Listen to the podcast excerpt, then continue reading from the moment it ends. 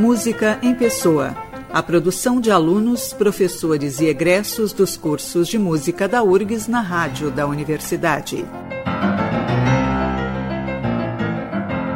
Produção e apresentação de Ana Laura Freitas.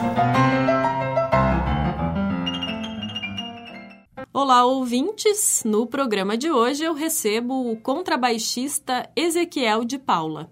Ele é aluno do Bacharelado em Música da URGS, sob orientação do professor Alexandre Ritter. Desde 2010, integra a Orquestra Jovem do Rio Grande do Sul, onde também atua como monitor do professor de contrabaixo. Em 2017, teve a oportunidade de se apresentar como solista com a Orquestra de Câmara do Teatro São Pedro, aqui em Porto Alegre. Bom dia, Ezequiel. Seja muito bem-vindo aqui à Rádio da Universidade ao Música em Pessoa. Bom dia, Ana Laura. É um prazer estar aqui com vocês e estou muito feliz por esse momento. O Ezequiel, que eu acabo de descobrir, já tem intimidade, né? Assim, com o ambiente radiofônico. Pois é, é algo bem familiar, assim, desde cedo. Meu pai trabalhando em rádio, então eu tive esse contato desde criança, cresci, né? Indo no, nos programas, assistindo, sentando embaixo da mesa de som, assim, e acompanhando todo esse trabalho dentro da rádio. É muito legal. E gostando, né, desse ambiente a ponto de chegar a fazer um curso também para trabalhar nessa área. Sim, fiz um curso, trabalhei durante quatro anos. Durante a graduação eu trabalhava paralelo a, ao curso de música, eu fazia trabalho como operador de áudio numa rádio aqui em Porto Alegre. A música entra na tua vida também através do rádio? Como é que é essa, essa história? Acho que a influência da música vem muito pelo, meu, pelo fato do meu pai trabalhar com música, gostar de música e ser pastor de igreja, então eu cresci nesse meio ouvindo música e fui influenciado muito por ele nessa, nessa questão. Então comecei desde cedo a me envolver na igreja, tocando, começando a estudar, buscando professores, então. Já era contrabaixo? Não, o, o, instrumento que eu comecei foi violão, né? Comecei estudando na escola, abri uma vaga, eu lembro que abri uma, um curso extracurricular na escola de violão, que acontecia no turno inverso, e eu decidi que ia fazer, e aí meus pais viraram para comprar um violão lá, pediram, pegaram um pouquinho com a minha avó, um pouquinho com o meu tio, vão dar um presente para Ezequiel e me compraram um violão. Fui fazer aula, não durou muito tempo, durou três aulas e eu acabei com a vontade de tocar violão e fiquei um ano, dois com o violão atirado em casa. Depois foi se desenvolvendo, fui fazendo, fiz um curso de extensão da URGS durante três anos, estudando violão, com foco querendo fazer violão na universidade mesmo. Ah, voltou então? Voltei a estudar, voltou. O interesse voltou pelo violão. o interesse pelo violão. Estudei durante três anos aqui na extensão e estava determinado a estudar música e fazer violão na universidade. Estudando o repertório clássico Já do violão. Já estava estudando, assim. bem empolgado com a questão do violão. Aí surgiu uma oportunidade, isso com 13 anos. 13 anos, você pensa a cabeça do menino, né? Uhum. 13 anos querendo fazer faculdade já. Então, com 13, eu comecei a. Eu descobri a Orquestra Jovem do Rio Grande do Sul, que é um projeto social que acontece aqui em Porto Alegre e... Que está fazendo agora 10 anos 10 anos, esse né? ano fez aniversário. Que é um projeto muito bacana. Ele oportuniza né, os jovens de zonas da periferia de Porto Alegre a ter acesso, não só de Porto Alegre, mas da região metropolitana também, a ter esse acesso à música, né? E a instrumentos que não são muito populares e presentes na cultura de quem está nas periferias de Porto Alegre e da região. Essa formação que, em geral, custa muito caro ainda no Brasil, é né? É muito caro, né? Um acesso a Acesso e compra pessoas. de instrumento, manutenção, é algo muito caro a se fazer. Então, é muito complicado para quem... Às vezes, para você manter um instrumento, tipo, falando do violão, você vai manter... Você vai comprar por um preço mais baixo, de até 500 reais, você já está super bem com um violão legal. Você não vai conseguir comprar um violino, um instrumento desse por esse valor. Né? Contrabaixo. Vai, um contrabaixo. Então, é bastante difícil né? para eles terem acesso. Então, uh, a orquestra oportuniza isso. Então, é um, um projeto muito bacana por esse fato, assim. Eu comecei Projeto lá. coordenado pelo Telmo Jacone. Pelo Telmo Jacone, né? Que era espala da Orquestra Sinfônica de Porto Alegre. Se aposentou e, se aposentou e entrou nesse projeto. E entrou nesse projeto, né? Ele criou, com, junto com uma parceria, se eu não me engano, do Ministério Público e da, de alguma secretaria aqui de Porto Alegre, eles começaram esse projeto e foi se desenvolvendo, assim. E é um projeto vitorioso, porque ele passou por todos os governos, né? Foi o governo do Tarso, foi o governo da, da IEDA, foi o governo agora do Sartori que passou, entrou o governo do. e segue firme e forte. Então, é difícil você manter um projeto paralelo a todos os governos e seguir em frente. Então, essa, eu acho muito bacana isso. Então, para mim foi um privilégio poder começar a estudar música lá e ter esse acesso ao contrabaixo, que foi uma até uma brincadeira, porque eu era gigante, né? Eu já era um pouco alto. Os ouvintes não estão te vendo é, eles não estão me vendo mas aqui, mas eu sou... Qual é a tua eu sou, altura? Eu sei que é praticamente o dobro de mim. eu tenho 1,85 de altura, 1,85m, então eu não sou uma, uma criancinha pequenininha, assim, eu sou meio gigante. Então, logo de cara, já veio, já veio a brincadeira assim, ah, você deve tocar contrabaixo, você tem que tocar contrabaixo e violoncelo ser muito grande. Pô, imagina você tocando violino, assim. E era engraçado, até comentei esses dias com o pessoal que foi era engraçado. Eu gigante tocando flauta doce, né? Que era o instrumento normalmente que eles usam para fazer a musicalização. E eu tocando flauta doce, a mão gigante, assim. Nem cabia nas mãos. É, ficava, ficava até engraçado de ver, assim, né? E, mas foi uma paixão, assim, um amor à primeira vista com o trabalho. Teve essa identificação pelo tamanho. Pelo tamanho e pelo som também, né? Eu adoro o som grave, eu acho que dá uma sustentação diferente, né? É, tem aquele som encorpado, então é uma coisa que me chamou a atenção de cara, assim, o contrabaixo. Já gostava muito de baixo elétrico, já ouvia os baixistas tocando e ficava encantado. E o contrabaixo acústico não foi diferente, assim. Foi um e esse projeto, então, da Orquestra Jovem do Rio Grande do Sul, para além de ter essa formação no instrumento, tem essa experiência grande de prática de orquestra. De prática de orquestra. Tem, tem dá ao, ao indivíduo, ao aluno, a possibilidade de ter o contato com uma espécie de profissionalismo. Então você recebe para fazer música, você desde cedo aprende que é possível sim receber dinheiro fazendo música, que é sim uma profissão. Então, tipo assim, é importante essa essa ideia e passar essa ideia como um, uma nova profissão, que às vezes a pessoa gosta tanto daquilo e não não faz porque ah, como é que eu vou estudar música? Eu vou estudar música para quê? Vou ganhar o quê? Não, tem sim remuneração, tem a possibilidade. E desde os 13, dos 12, você tem a possibilidade de receber por isso, né? Hoje a orquestra conta com uma questão de incentivo da Lei Rouanet, que não sei se continua sendo Lei Rouanet, mas é um incentivo de onde as, as empresas que patrocinam a orquestra dão cotas de jovem aprendiz e os alunos, a partir dos 14, já têm a carteira assinada. Então, tipo assim, quando que você imaginar que isso ia acontecer? É uma coisa muito bacana, né? Eu, eu vejo com um grande incentivo, assim, né, para o pessoal. Então, uh, ter essa dimensão de tocar numa orquestra, de conviver num espaço pequeno e receber por isso desde cedo é, é algo extraordinário, assim. Foi fundamental para você escolher a música como profissão. Foi fundamental, porque você vê que é possível, né? Você já começa a receber, nossa, eu tô com 14 anos, 13, 15 anos recebendo um salário, um meio salário mínimo, já é um incentivo para quem não está recebendo nada, né? Que às vezes você vai fazer um estágio, você tem que trabalhar um monte no estágio, vai lá. E normalmente eles pegam os estagiários para, como é que faz, faz de Cristo, né? Pega o estagiário para Cristo e sofre, sofre, sofre. Pô, você está recebendo o mesmo às vezes que o estagiário está recebendo para estudar música. Pensa no privilégio. Você está fazendo algo que você gosta, que você tem prazer em fazer e ainda recebe por isso. É sensacional. Mas deve ter também bastante exigência de exigência. dedicação, assim, né? Sim, com certeza. Não é uma, não é uma coisa fácil, né? Não é só chegar ali também e... Ai, cheguei, agora... Eu, como é que Não chega e sai tocando é, também. O tem brinca um sempre, brincava. Né? Brincava sempre, ah... Chegou o final de semana, vocês guardam o violino no armário e esquece? Não, não tem como. Se você não estiver estudando, você não consegue evoluir. Se você não evoluir, tem uma fila gigantesca de pessoas interessadas em participar do projeto e de fazer música, né? Então, é, há uma exigência, assim, muito grande. Né? Principalmente porque sempre tem bastante pessoas interessadas, né? Então, tem que ter uma exigência. Você tem que se cobrar muito, você tem que gostar muito, né? Quando você gosta, você faz porque quer fazer, né? Não faz como obrigação, é uma vontade, né? Você quer melhorar, você quer estudar mais, você quer alcançar lugares mais altos. Então é, é natural, assim. E Ezequiel, tu falavas no preço dos instrumentos, né? Que, enfim, são de difícil acesso. Como é que foi isso para ti? Como é que foi né, encontrar um, um, contrabaixo e adquirir ele, assim, um primeiro contrabaixo para ti? Então, contrabaixo para mim foi, foi bem complicado, assim. Quando eu entrei na universidade, eu não tinha instrumento meu próprio. Eu usava um instrumento emprestado da orquestra esse instrumento no primeiro semestre ele descolou E aí precisava todo, sabe como funciona projeto? Ah, não, deixa lá, nós vamos arrumar. E vai, ficou aquela, arruma, não arruma, arruma, não arruma. E aí não arrumava o instrumento, eu fiquei sem instrumento, apavorado, assim. Eu lembro que eu conversava com o professor. E agora o que, que eu vou fazer e tal. Eu consegui um baixo emprestado, aleatório, assim, para acabar o semestre. Pedi pro cara, oh, pelo amor de Deus, a gente nem se fala, mas me empresta um baixo. E ele me emprestou um baixo.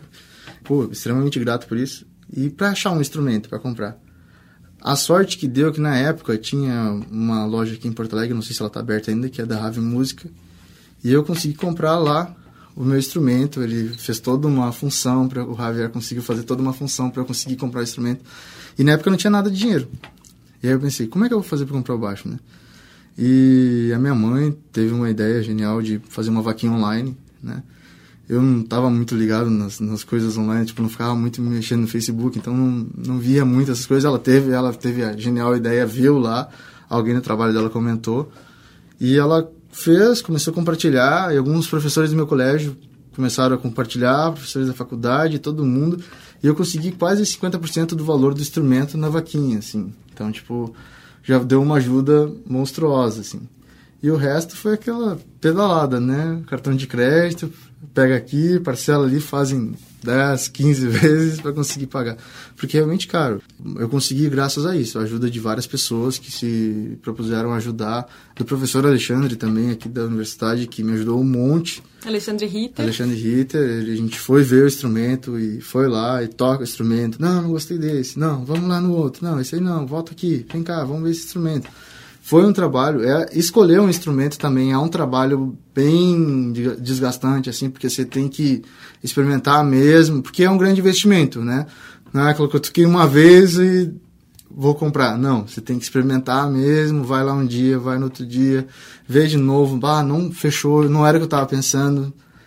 Pega dois dias, fica com o instrumento em casa dois dias experimentando, final de semana, fica uma semana e às vezes não não casa contigo o instrumento, você tem que comprar outro. Então é um trabalho bem bem intenso assim.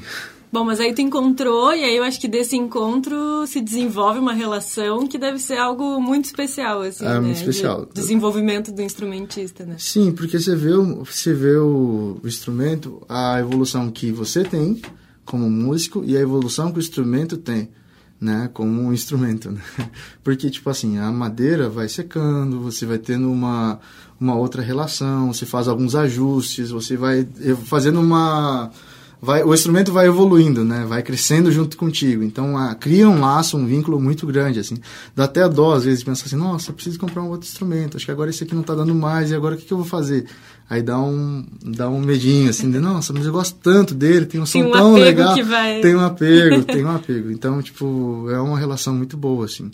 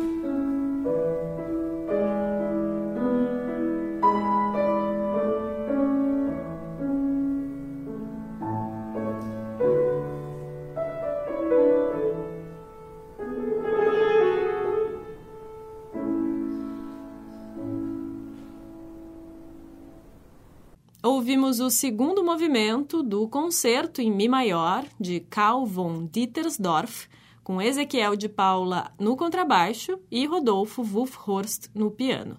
O registro foi feito ao vivo em recital no Instituto de Artes da URGS.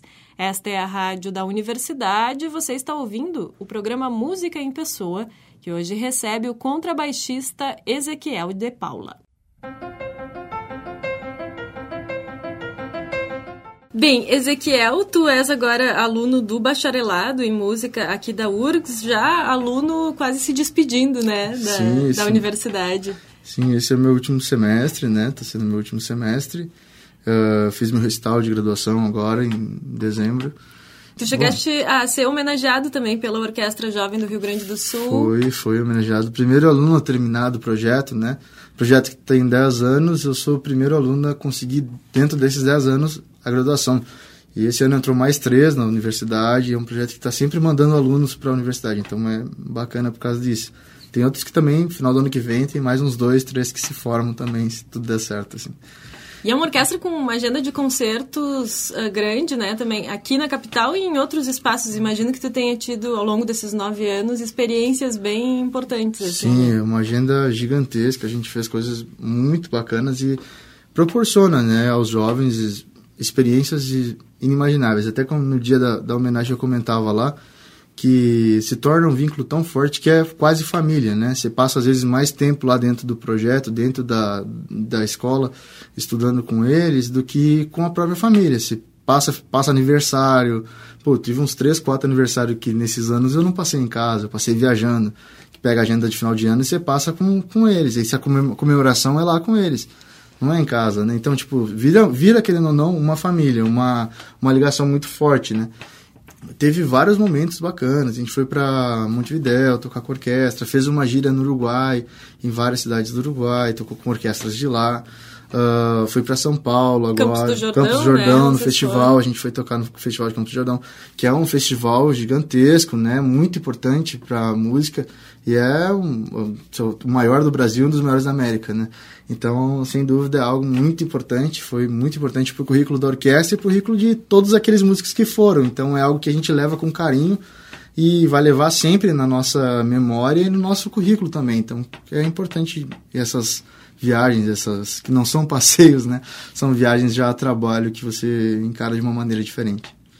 Bom, então, uh, bastante experiência prática durante a graduação, né? Que é algo que imagino que complemente muito uh, a formação que tu teve também aqui dentro de sala de aula na universidade, né? Sim, isso é muito importante. Um do, uma das grandes questões que a gente faz sempre a pergunta quando a gente entra na universidade aqui da URGS a gente entra na URGS e pergunta: nossa, uma universidade do tamanho da URGS não tem uma orquestra. Isso é uma coisa muito complicada, né? Porque é extremamente importante para a formação dos músicos que estão aqui dentro ter uma orquestra, né? Ter uh, um lugar, um ambiente onde a, onde a gente possa fazer, a, a, expor a nossa arte e trabalhar juntos num, num, num propósito de fazer música realmente, né? Então a gente sente muita falta disso quando entra e a minha sorte que alguns não tiveram, não participar de nenhuma orquestra, de ter algum trabalho envolvendo outras orquestras, foi ter a orquestra jovem para trabalhar durante a semana, fora os horários da, da universidade, eu estar lá tocando, ensaiando, trabalhando com eles e tendo também outras experiências de dar aula, de estudar com algum aluno, dar, fazer um reforço, alguma coisa. Então, tipo assim, já dá uma bagagem toda, toda totalmente diferente, né, do que a gente tem normalmente, né, na, na universidade. Bem, Ezequiel, e aí falando das experiências aqui dentro da universidade, assim, né? Que tipo de experiências a URGS te proporcionou? Que balanço tu faz, assim, né? Do significado uh, desses anos de graduação na tua trajetória?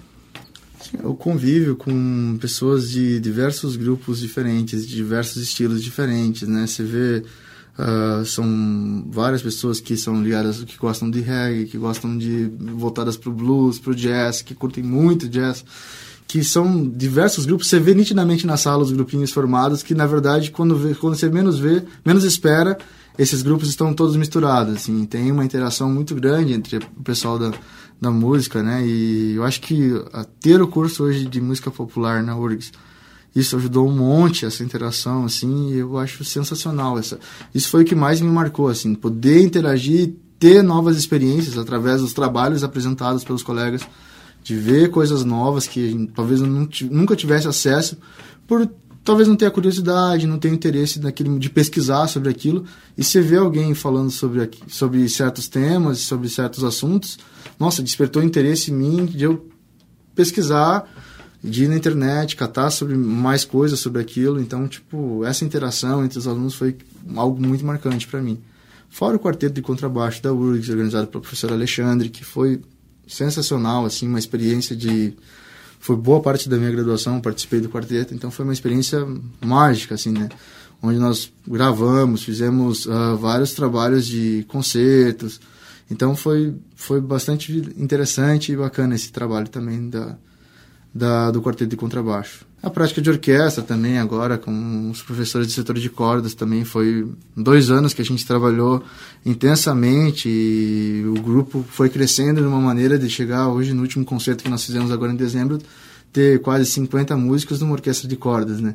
E aí, como eu falei, ressalta mais uma vez a pergunta de por que não ter uma orquestra na universidade, né? Sim, essa disciplina é o que se chega mais perto, assim, chega né? mais de perto. uma formação e, orquestral da universidade. Certamente, assim. é, é, o que mais aproxima, assim, e mesmo assim é uma, uma disciplina só de cordas. Você tem tantos outros instrumentos na, na, na no curso de música, né?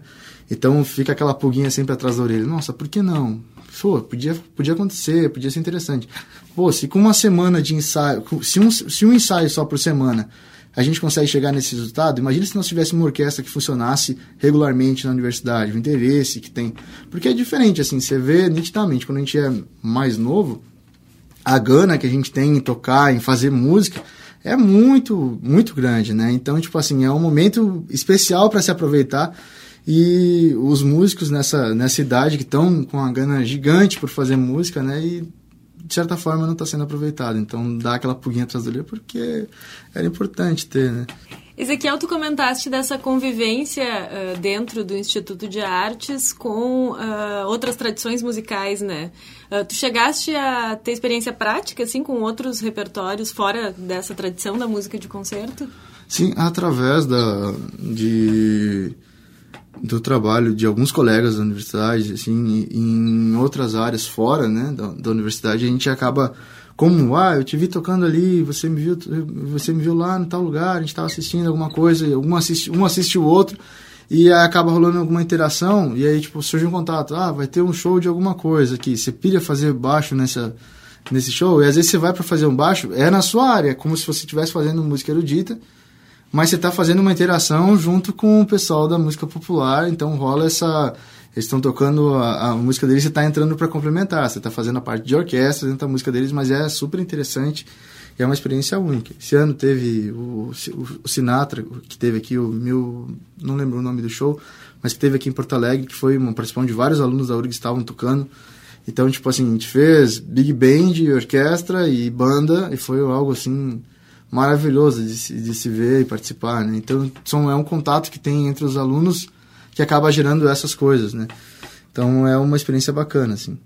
Mas boa, a maior parte, pelo que eu entendi, da tua formação, Ezequiel, desde o violão clássico lá, né, na extensão da URGS, passando pela experiência longa dentro da Orquestra Jovem do Rio Grande do Sul, é o, né, música de concerto, assim. E dentro dessa tradição, uh, quais são tuas preferências? Eu sei que também, né, tu trouxeste gravações de recitais teus, essas, essas gravações que a gente vai ouvir ao longo do programa, elas também dizem uh, respeito, assim, a essas tuas preferências de repertório? Sim, sim.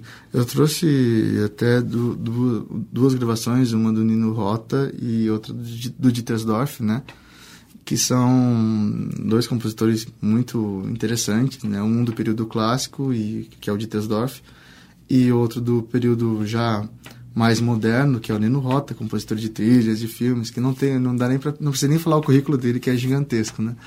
O legal da música erudita é, é você trazer algo que aconteceu há 400 anos atrás e manter viva essa ideia, né? E algo tão recente, você seguir mantendo esse algo recente com toda essa informação que nós temos hoje de coisas atuais, de coisas que estão acontecendo muito, mudando muito rapidamente, de sendo sendo transformadas e tá moldadas de formas diferentes, você conseguir manter essas ideias mais antigas, conseguir trazer para os dias atuais e manter viva essa ideia desses compositores é, é algo mágico, né? Então eu acho muito bacana a música antiga, até atualmente eu toco num grupo de música mais barroca, assim, que é o Lestro Harmônico, é um grupo de cordas, metade da universidade aqui da URGS, outra parte da escola da OSPA.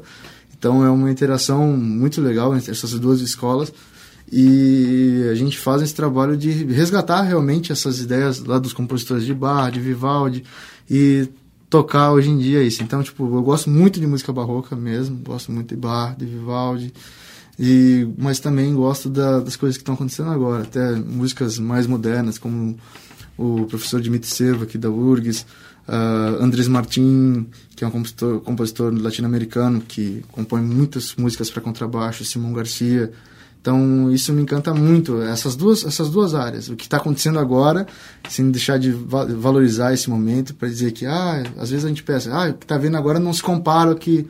Não, nada se compara. Cada um tem viveu o seu momento e é lindo a música do pessoal lá de trás e linda a música do pessoal que faz agora. Então, para mim, essas duas coisas são fantásticas. Assim.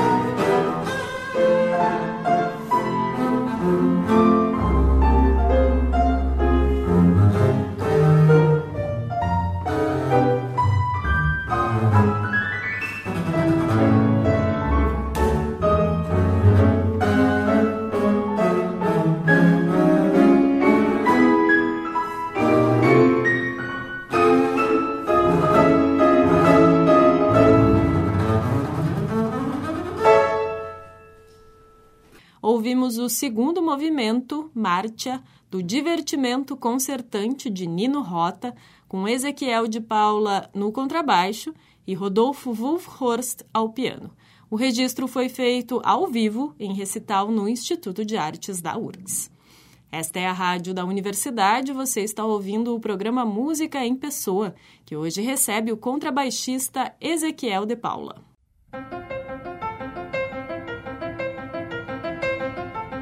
E referências de instrumentistas, assim, quem são para ti neste momento assim da tua trajetória? Uh, tem alguns aqui. O professor Alexandre Ritter é uma referência para mim, assim, pela pela dedicação que ele tem em fazer arte, né? Ele sempre fala que ele pensa a música como arte, né mesmo. Então, cada coisa que ele faz é uma expressão de arte.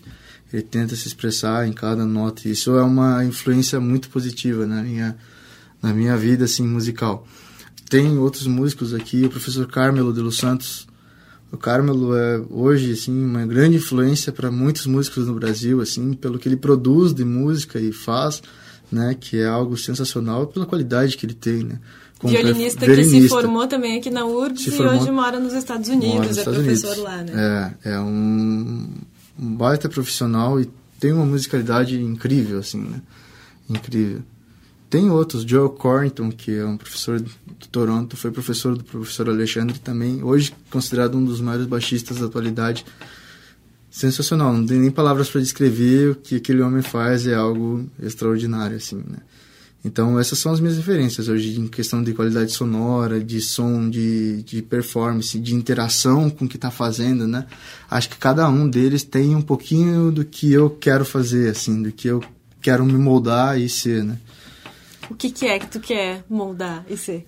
Ah, um profissional que faça música de, de total entrega, assim, que consiga se entregar e transmitir com a maior naturalidade possível a música que há dentro de si, né? O que você pensa de música, né?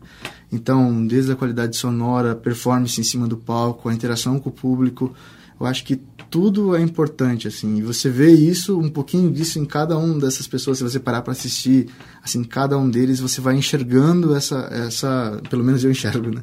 Essa, cada um um pouquinho disso, assim, né? E é, é algo que eu quero mudar para ser cada vez mais isso, conseguir trazer para o público que eu estou tocando essa interação, essa conexão, onde as pessoas vão conseguir entender o que eu estou fazendo, assim, né? Então, acho que é o que eu tenho buscado, assim.